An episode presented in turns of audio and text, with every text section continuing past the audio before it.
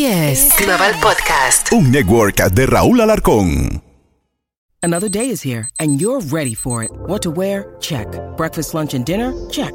Planning for what's next and how to save for it? That's where Bank of America can help. For your financial to-dos, Bank of America has experts ready to help get you closer to your goals. Get started at one of our local financial centers or 24-7 in our mobile banking app. Find a location near you at bankofamerica.com slash talk to us. What would you like the power to do? Mobile banking requires downloading the app and is only available for select devices. Message and data rates may apply. Bank of America and a member FDIC.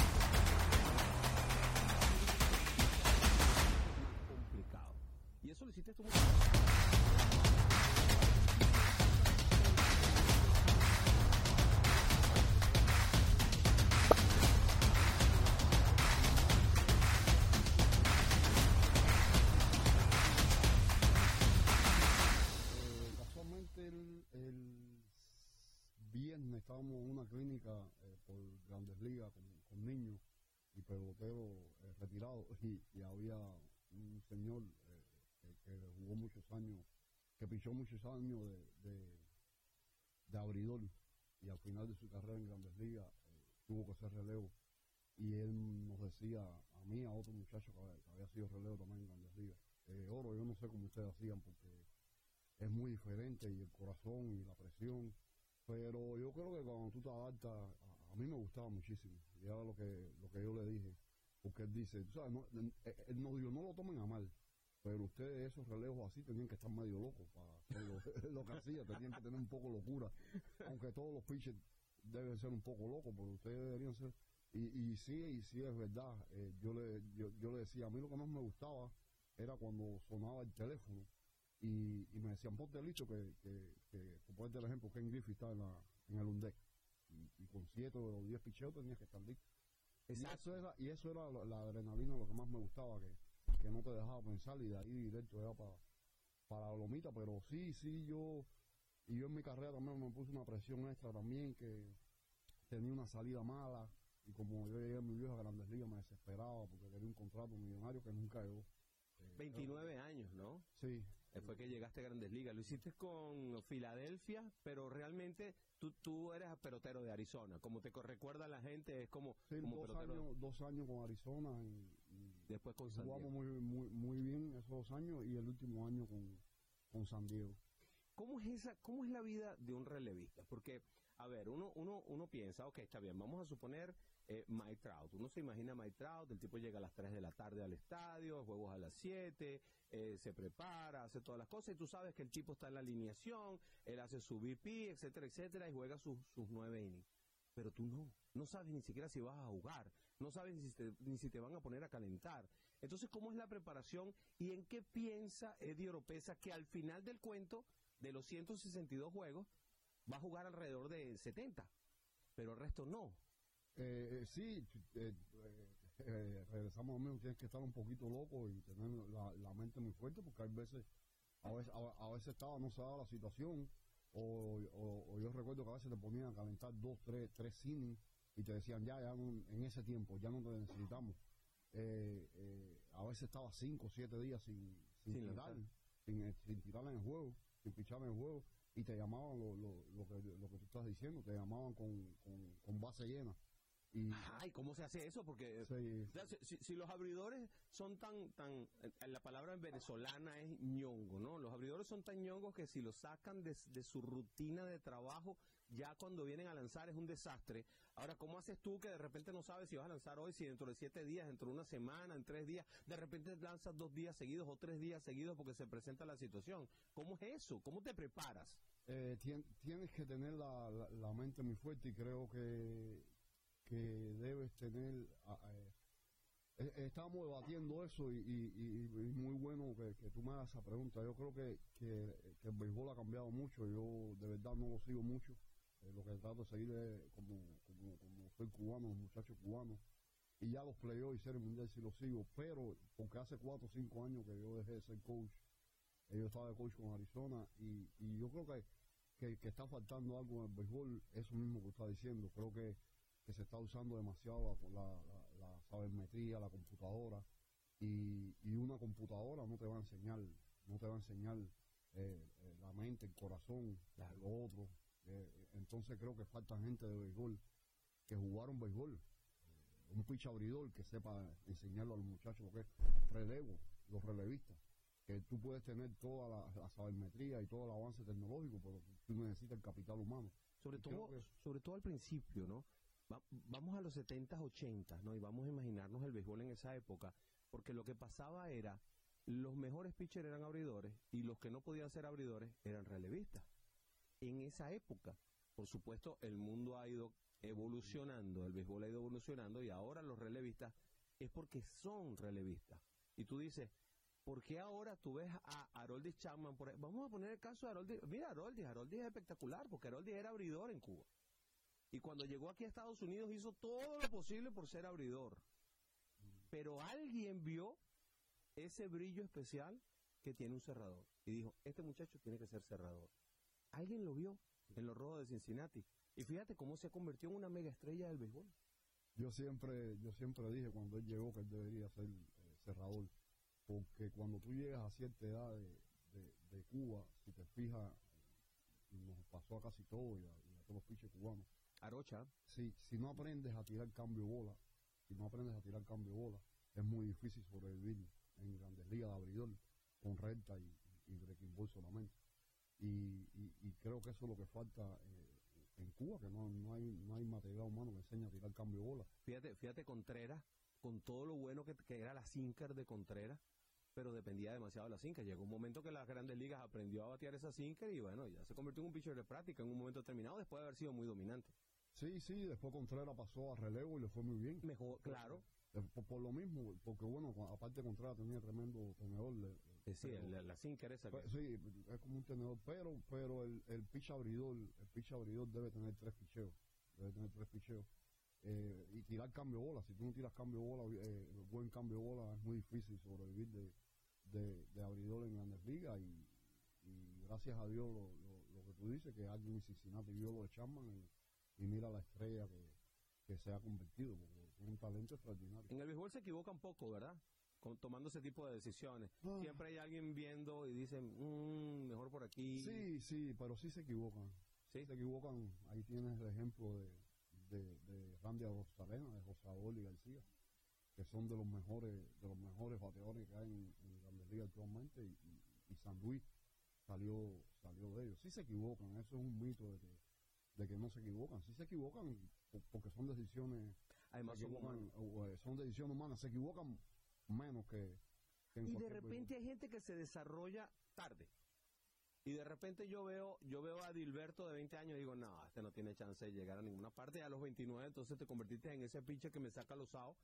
En, en, ¿cómo que se llamaba aquel zurdo que terminó lanzando hasta los 46 años, más o menos? Jimmy Moyer. No, eh, que era relevista, eh, Orozco, Jesse Orozco. Oh, sí. ¿Te sí, acuerdas? sí, Jesse Orozco. Wow, Jesse Orozco era el epítome de lo que tú hacías, ¿no? O Sí, sea, sí. es un tipo que se convirtió en ese zurdo situacional eh, de una manera espectacular. Y tú decías, bueno, pero Jesse Orozco, ¿cómo se mantiene en grandes ligas? Y se mantenía. Tú dijiste, tú dijiste algo, algo muy interesante. En, en el béisbol, especialmente en los pitches, tú, tú nunca debes de, de descartar, y eso lo aprendí de, de- de un pitching coach y, y, scout que lo hablan. Tú no debes, no, no debes descartar nunca un pitch.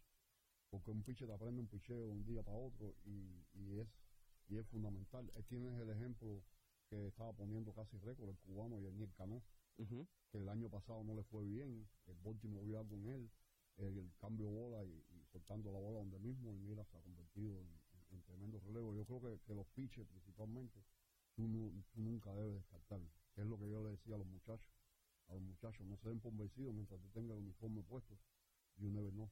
Porque- El béisbol, y además el béisbol es de, de, de muy pocos espacios. Si tú le das a una bola en el medio, le estás dando perfecto. Pero si le das un cuarto de pulgada más abajo, va a levantar la bola y va a, ir, va a hacer un fly. Si le das un cuarto de pulgada por arriba, vas a conectar un rolling. Es decir, es- estamos hablando de, de cositas muy chiquititas y de, y de, de, de- pequeños detalles. Cuando un pitcher aprende a que su, su recta se mueva un poquitito hacia abajo, aunque sea un poquitito, ese cuarto de pulgada, ya está poniendo a todo el mundo a batir rolling. Sí, sí, y, y, y, y encima de eso lo que, lo que estás comentando, y si tiene el comando, y si tiene el comando y sabe comandar los picheos, tú sabes, eh, es diferente que el comando de tirar strike. Tirar strike tú puedes tirar al medio, pero ya cuando tiene el comando, eh, voy a poner algo excepcional, no, Greg Maris.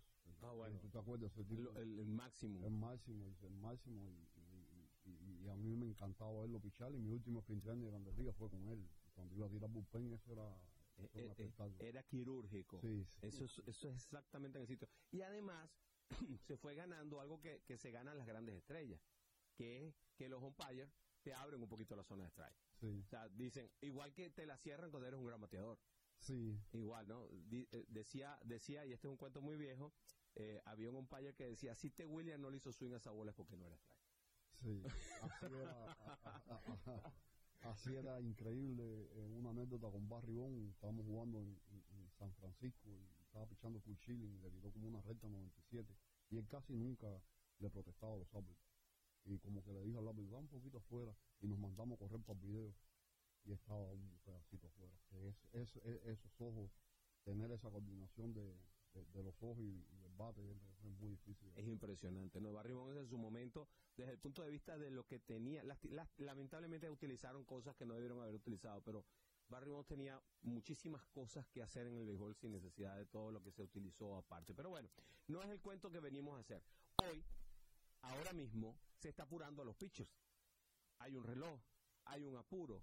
Y este, dicen las malas lenguas que eso está haciendo que veamos estos jonrones monstruosos que estamos viendo. Jonrones de 480 pies. Cada vez que yo veo mi aplicación, jonrón de Josh, 484 pies. Jonrón de no sé quién, este, Mike Trout, 475 pies. Yo digo, ¿qué está pasando? ¿Será que ese apuro hace que yo tenga como que menos oportunidad de decidir dónde poner la bola, un poquito más en la esquina, un poquito más acá, porque tengo que tirar más rápido? ¿Pasa eso? caemos, caemos en lo mismo, eh, en la mente. A mí me encantaba pichar así. Ojalá- Apurado. Ojalá, ojalá en estos tiempos eh, existiese eso. ¿A ti te gustaba pichar Bueno, apurado? sí, o sea, sí, para no dejar pensar al, para no dejar pensar al bateador. Al contrario, a mí se encabronaban conmigo. Había bateadores que le pedían tiempo al umpire y se lo decía, oye, está pichando muy apurado. Pero ese era yo. Ahora, lo que probablemente esté pasando eh, eh, es más también con, lo- con los veteranos, que no están adaptados, principalmente los Lo que pitchers tiene mucho tiempo que, que, que no... que tienen mucho tiempo y no están adaptados, igualmente veteranos relevos que no están adaptados a hacer eso y quizás la mente, la mente, eh, tú sabes, lo va dañando. Creo que leí, vi, oí algo y, y quizás ahí sí tiene razón de que hay más lesiones de pitcher por eso también. Bueno, lo que pasa es que... eso, no sé, no sé si será real porque ¿Sabes, que- ¿Sabes qué pasa? Que a- a- hasta hace dos años, creo que dos años o tres años, eh, todos los pitchers tenían que ir a la lista de incapacitados de 15 días. Eso significa en un abridor que pierdes tres aperturas. Pero ahora esa lista ya no es de 15, es de 10. Sí, ¿no? Entonces, claro, son dos aperturas nada más. Entonces, claro, ¿qué es lo que está pasando? Que de repente yo digo, este pitcher no está bien, lo voy a poner día a día, me va a perder una, quizá me pierda dos, prefiero meterlo en la lista de lesionados y traigo a otro para, para, para, para estar seguro Sí, yo de que voy a tener mi rotación completa. Eh, eh, eh, tienes toda la razón. Antes, es verdad, antes, hace 20 años, 30 años, para hacer un movimiento de A para Grandes Ligas y ahora se hace. Ahora es a cada rato. hay mucho dinero envuelto, hay mucho más dinero. no, no, no, es que yo necesito mi rotación completa. Yo no puedo tener un abridor. Porque, a ver, realmente yo tengo cinco abridores.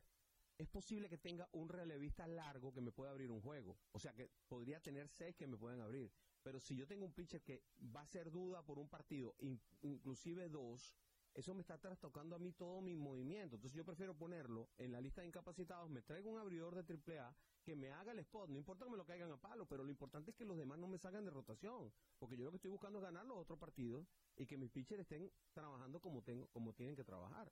Porque además me quedo sin ese relevista largo porque tú estás día a día. Sí, sí. Entonces, yo creo que yo creo que ahí hay un poquito de cada cosa. También dicen que ahora está y es verdad, se está robando más bases. Déjame decirte, te voy a dar el número exacto porque es muy simpático. Hasta el día de hoy se han robado 986 bases. Eso va camino a 3000. El año pasado se robaron 2486 bases, o sea que estaríamos 500 más que el año pasado. ¿Dicen por qué? Sí, porque ahora te puedes virar nada más dos veces a primera. Y las almohadillas son más grandes. Y la almohadilla mide, por favor, una pulgada más. Yo no creo que la gente salga a robar ahora porque tiene dos pulgadas de ventaja. Lo que sí creo es que si te puedes virar dos veces nada más, entonces ahí sí tienes problemas. ¿Tú te virabas mucho? Eh, sí, pero a veces cuando más, pues dos veces. De Eh, verdad, de verdad, de verdad que no veo. ¿Es más efectivo virarse o, tirar, o pichar más rápido? O sea, hacer tu movimiento más rápido hacia la goma. Mira, de- disculpa, yo creo que sí la, la, la pulgada ayuda. ¿Sí? Ah, cuéntame, sí cuéntame. No, no, sí ayuda porque va a ser menos tiempo de correr de, de, Ujú. de primer. Pero es una pulgada. Sí, pero el tiempo, el tiempo es, son fracciones de segundo que sí, sí ayuda. Ahora, ¿Qué ayuda más a un pitcher? ¿Virarse, cuidar al corredor, Cuidar- virándose cuidar- o, o- o de verdad estar pendiente de él y lanzar más rápido? cuidar al corredor, Ajá. Cuidar al corredor, a- a- a- a- al tipo que corre, que sabe robar bases, va a ser muy difícil que no te la robe. A mí era difícil robarme porque ap- aprendí a cuidar Y eres bien zurdo. los, co- los corredores y es romperle y es romperle la rutina a él. Ajá. Un, un- un- un momento te, te apuras más, otro lo cuida, otro te vira, es romperle eso. Eh, Y además eres zurdo, lo estabas viendo de y frente. yo estoy viendo de frente. Sur del derecho también lo puedo hacer. Ahora, Sí, bueno, pero- Sí, no, no, pero lo puedo hacer al derecho es muy bueno, pero caemos lo mismo. Yo hace, yo hace 4, 5, 6 años dije que, que esto iba a pasar, que, que el béisbol siempre, siempre regresa a lo original. Entonces, no había robo base, eh, Por culpa de los sabermétricos, por los cierto. métricos pusieron a darle para arriba la bola a todo el mundo y ahora va regresando a lo original. Ah, Va, va a regresar a lo original. Ahora viene un problema que tienen las organizaciones. Vas a tener una computadora que le va a enseñar a los, a, a los pitchers cuidar a los corredores. Tienes que tener gente de Y béisbol. tú sabes qué está pasando. Pasaba mucho hacia el final de la carrera de, de eh, Iván Rodríguez. Y esto, eh, ah, hubo varios pitchers que me hicieron ese comentario de Iván. Dice, Iván está cuidando mucho al final de su carrera y nos está poniendo a lanzar muchas rectas. Cuando los corredores, cuando él piensa que se van a ir los corredores, empieza a pedir recta, aunque no sea el mejor picheo que hay que tirarle a ese bateador, solamente para que no se le vayan o para tener más chance de sacar. Ahora se está pidiendo más recta y por eso estamos viendo esos honrones brutales. Entonces, y además, entre el apuro del pitcher de tratar de hacer las cosas, no puede esquinar bien porque está lanzando más rápido. El catcher pidiéndome más recta porque se le están yendo más al robo. Entonces, claro, también se siente un tipo como Aaron Josh, que es un animal en todo el sentido de la palabra, Sí. y de repente tú ves aquellos honrones. Oye, la semana pasada conectó dos honrones de cua- 480 pies, los dos. No, es que O sea, el tipo es un animal. ¿Por La qué? verdad que los batazos, eh, disculpa, también, también es lo que tú dices, la, eh, la pelota es mejor, el bate es mejor, el, el pelotero es más fuerte. no va a haber, no va a haber más honrones que en los últimos años probablemente, pero los pero sí más los honrones que estamos viendo son unas monstruosidades. Son unas monstruosidades. Gracias a Dios está levantando un poquito la cantidad de hits conectados. Déjame decirte, van cinco años consecutivos. Esto es increíble. Esto se lo voy a decir también a mis productores. Los últimos cinco años del béisbol de grandes ligas pasó algo que no había pasado en 150 años de béisbol. En los 150 años anteriores. Y es que se han ponchado más bateadores que los que han conectado hit. Cinco años. Los otros 147 años anteriores no había pasado eso. Es que cuando tú analizas, cuando tú analizas el, el- béisbol, yo entiendo, yo entiendo o sea, el métrico que dice, "Pues, pero es que todo el mundo no puede ser jorronero. Tú recuerdas, es, como que si en esa época, que en paz descanse, para mí uno de los mejores bateadores que ha pasado por grandes ligas es Tony Wynn.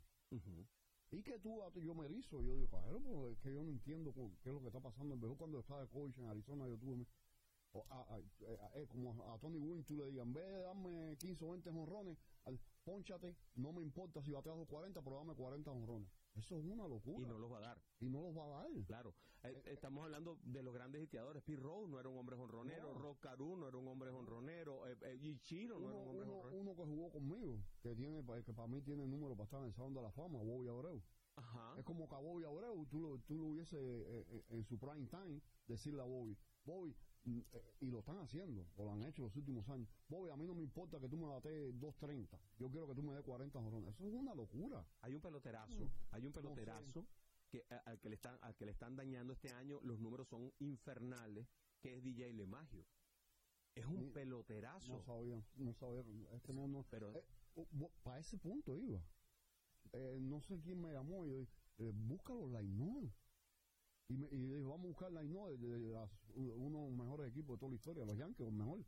Busca- hay 4 o 5 bateando 180, 200. Bueno, Por Dios, eso. Tú sabes, tú puedes, tú puedes decir cualquier cosa, pero hace 20 o 30 años eso no pasaba. no. El que te bate do, do- eh, 180, 200 no juega. No, puede jugar. Le decían, le decían la, la línea Mendoza, le Mendoza decían, y- y- si tú bateas por debajo de la línea de Mendoza, tú no 220. juegas pelota. por abajo 220. Tú no juegas pelota si tú bateas ¿Y por debajo de la qué- qué tú haces jugando el año entero? Batear 220 y dar, y, y dar, y, y dar 14 jonrones y impulsar 30. Mira, Lemagio está bateando 2-5-2. No, no, no está tan mal. No, pues es un bateador de 300 De largos. 300, pero un tipo, que, un pero- tipo que ha sido dos veces campeón bate de Grande Liga con 360. Porque lo dañan. Está bateando 250. Claro, no está bateando 200 porque es Lemagio. Porque, porque es un animal. Claro, pero le bajaron 50 100 puntos de lo que de lo que hace normalmente. Porque quizás porque te empiezan a dañar la mente y tú dices, espérate, espérate. Eh, ese- y no, y, y- no, no, y si da más jonrones te van a dar más dinero. Ah, la otra. Y esa es la otra, empieza a jugar con la mente. Pero, pero, Cuando pero, todo se mide en jonrones, la cosa es muy pero es que complicada. es el cuento, es, es el cuento de, De la buena de, de pipa. la buena pipa. Sí, es verdad, es verdad. Si tú te dedicas a eso, a, los- eh, eh, Alex Rodríguez y Bill Papi una vez hace un par de años lo estaban hablando, a los 28, 30 años va a estar fuera de pelota. Claro. Porque los equipos ganadores, tú no, no te van a tener bateando 180 o 200. No te van a, a- a- a tener y- y creo que eso es lo que está pasando y, y ves y ves eh, un juego a veces que, que viene un pitch y le tiran le tiran tres, tres nada más y le hacen swing a tres picheos malos. Antes era, eh, eh, o sea, no, no es por comparar generaciones, pero están los videos. Antes era muy difícil que tú llegaras a eh, cualquier pitch de uno, dos y tres y tres picheos fuera de la zona strike y hacer swing. Entonces, porque te, te- te están haciendo swing de cuadrangular todas las veces. Sí, y, y el béisbol, el béisbol y el béisbol de grandes ligas es un deporte de ajuste, Ajá.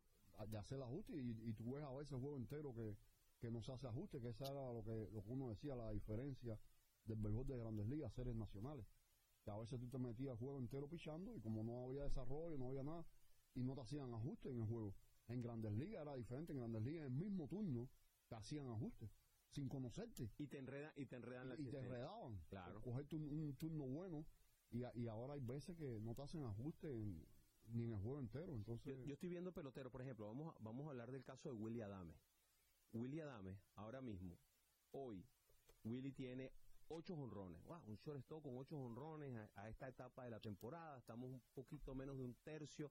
Va a terminar conectando 25 honrones para un campo corto, una muy buena cantidad de cuadrangulares. El año pasado más o menos hizo lo mismo. Pero Willy Adame batea 212. Entonces, ¿es bueno Willy Adame? ¿Es un buen pelotero alguien que batea 212?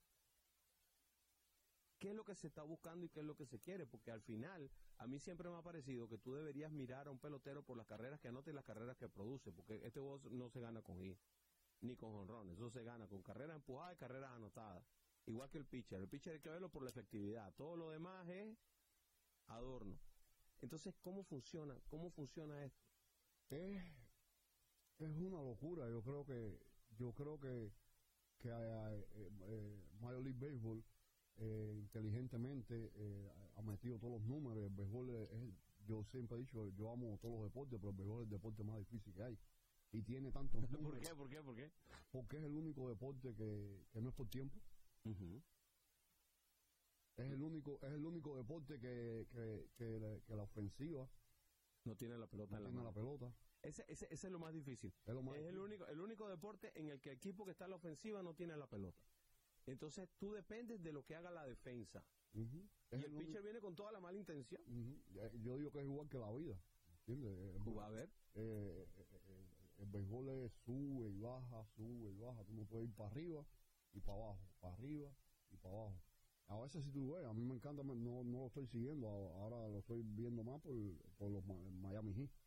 Pero ayer me dijeron, yo no vi el juego, pero ayer me dijeron que, que en el último en el último core saltaron a todos los regulares, Claro. porque estaban ganando por una pila. Ujú. Eso tú no lo puedes hacer en el béisbol. Mm, no.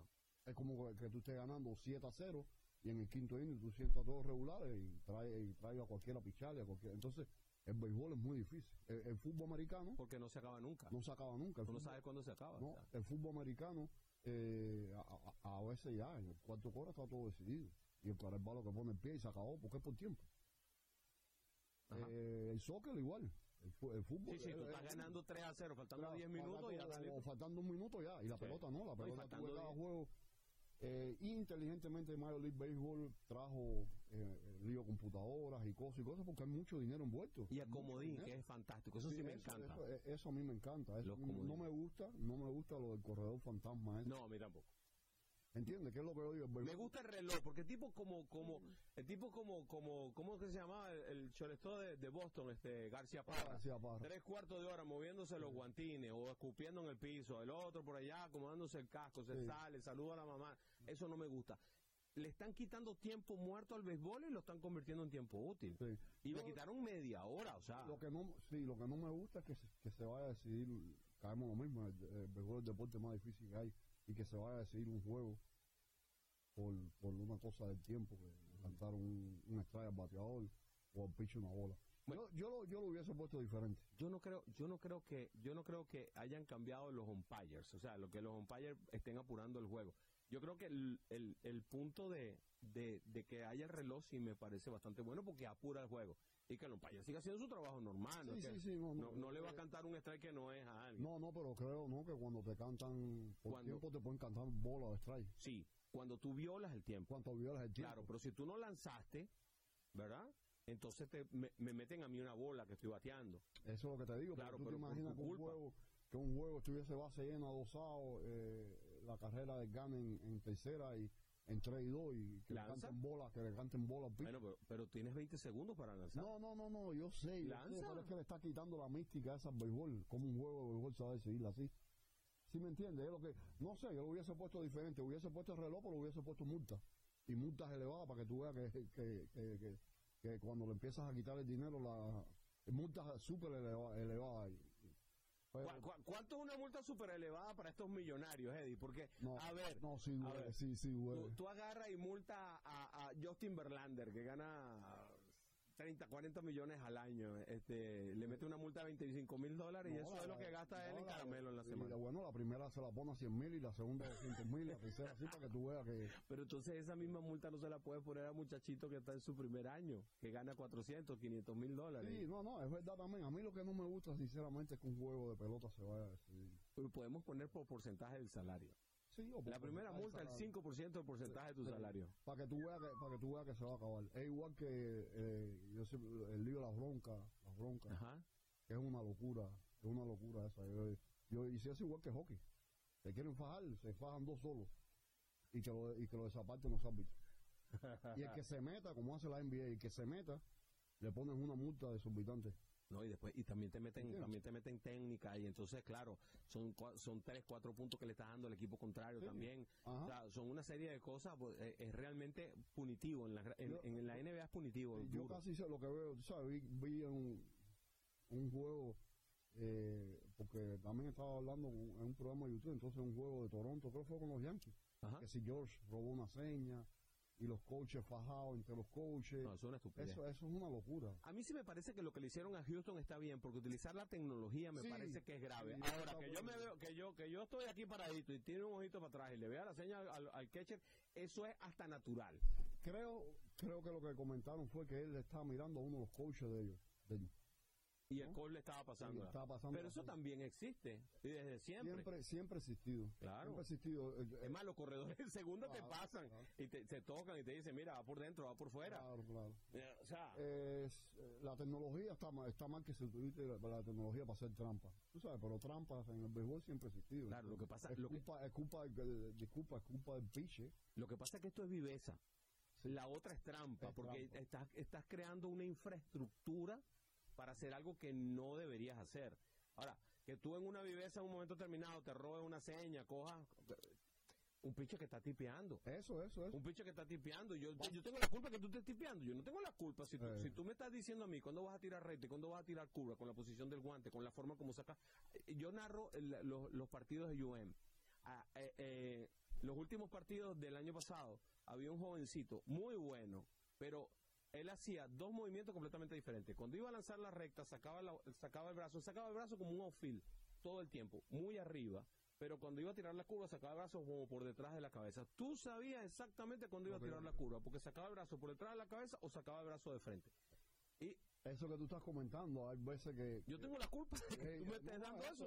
Hay veces que dicen, no, fulano le están batiendo avisado, le están dando la señal. No, le están batiendo avisado, ¿verdad? Por lo que tú estás diciendo. Porque la recta la tira por aquí, entonces breaking ball lo tira más abajo. O el guante, cuando para aquí va a tirar eh, recta, y Recta. cuando para abajo breaking ball. Claro. Eso es culpa del pitch y de, y, y- de, y de- y de- los entrenadores picheo, la gente de video. no se dan cuenta no del, se dan del cuenta. detalle. Pero entonces el, bateador sí se da cuenta y dice, ya va, espérate un momentico, porque este tipo está haciendo esto, ya ahora sí, ya sé, voy a esperarle la recta. Sí. Eh, ¿Sabes? Es, es, es- es- es- es la viveza que no es un esquema como el que hicieron los Astros de Houston, que era un esquema completo montado para hacer trampa, Sí, que es y diferente. Usando, y usando la- las cosas del estadio, tú sabes, la tecnología del estadio y trabajadores del estadio, eso sí, es una, Está- es una locura, ahí está duro. Ahí Está muy loco. Eddie, muchísimas gracias por compartir con nosotros, ha sido muy entretenido. ¿Qué hace, qué hace, un, qué hace un, un, un relevista durante todo el juego mientras está esperando que le llegue su momento? ¿Qué hacen allá atrás? Eh, hablando, conversando.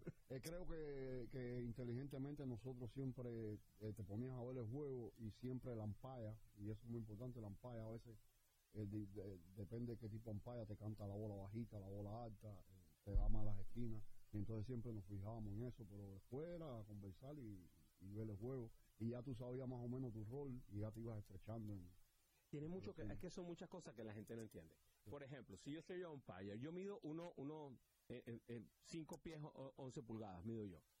Si yo tengo un catcher grande, yo tengo que echarme un poquito hacia atrás, porque a lo mejor el catcher es más grande que yo agachado, y eso va a hacer que yo tenga, la zona de strike más alta, no me va a quedar más remedio. Si el catcher es más bajito, voy a tener la zona de strike quizá un poquito más bajita. Si el catcher es muy ancho, entonces a lo mejor tengo la zona de strike más alada hacia el lado por donde tengo yo la cabeza, que es hacia adentro del bateador derecho. Si el catcher es más delgadito, a lo mejor en ese día voy a cantar más afuera. Son muchas cosas porque eh, todo depende de mi ubicación y la ubicación va a venir dada hasta por el mismo receptor que tengo ahí si me duelen las rodillas ese día. Sí, sí. Eh, o sea, son muchas cosas. Si tengo un dolorcito de espalda medio incómodo, a lo mejor no me agacho tanto y eso hace que mi zona de strike suba. Son una... Y es lo que estamos eh, comentando, hay un dicho que dice que lo que, que es parejo no, no es ventaja, si, si la canta para los dos equipos, por, Mientras eso, sea tú- consistente, por eso lo que tú dijiste, los relevistas están atrás y debes saber, tú sabes, a dónde está cantando la zona. Y lo que es no es ventaja. que además cambia cambia de día a día porque todos los días no amanecemos igual. Sí, sí. Tú sabes que hay, hay días eh, eh, hay días que dormiste mal y cuando vienes a pichar no tienes nada en la bola porque dormiste montado arriba del brazo esa noche. Sí, sí, ¿Y qué, qué haces, no? sí, No, eh, Es imposible hacer nada y no te das cuenta sino hasta que estás en el pitching plane. sí, sí, ya tienes que pichar, tienes que, que- que tratar de, de- de hacer lo mejor posible. Porque tú- que es más- tengas el problema que tengas. Es más, tú sabes que la mejor ayuda de un coach de picheo siempre es el catcher de, de, de bullpen, que es el que dice, uy, este tipo no trajo nada hoy, compadre. Sí, sí. Este tipo no se le está moviendo la recta, la recta está chatica ahí en Sí. todo el medio. Tiene que haber muy buena comunicación entre, entre el catch y los entrenadores también. De todas formas, después que te ponen a calentar, compadre, van contigo. Sí, sí. Ahí no, ahí no queda nada. Chance. Edilberto Oropesa, muchísimas gracias por visitarnos.